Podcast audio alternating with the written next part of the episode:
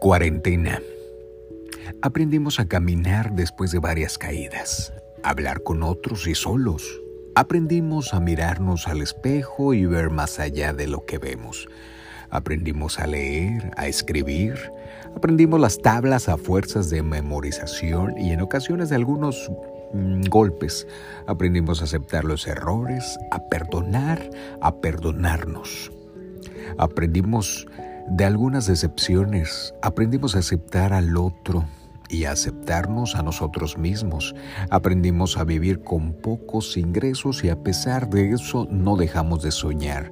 Aprendimos tanto, aprendemos.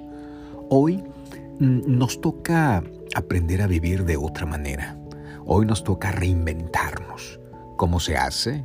¿Cómo para aprender a no abrazar a alguien a quien más amas?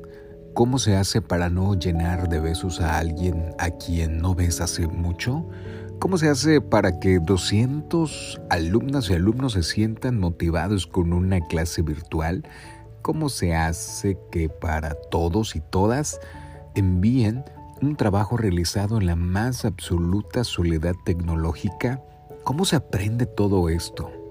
Complicado es vivir algo inesperado.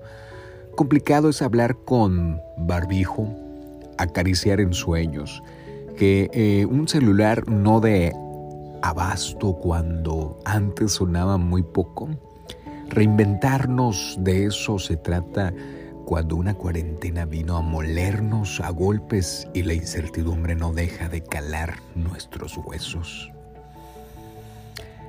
Linda reflexión, amigos y amigas, reflexión de vida de Lorena Lencinas. Muchísimas gracias a todos los que nos están siguiendo a través de nuestras redes sociales y además de nuestro podcast. Soy Giovanni Padilla, muchísimas gracias. Adiós, carita de arroz.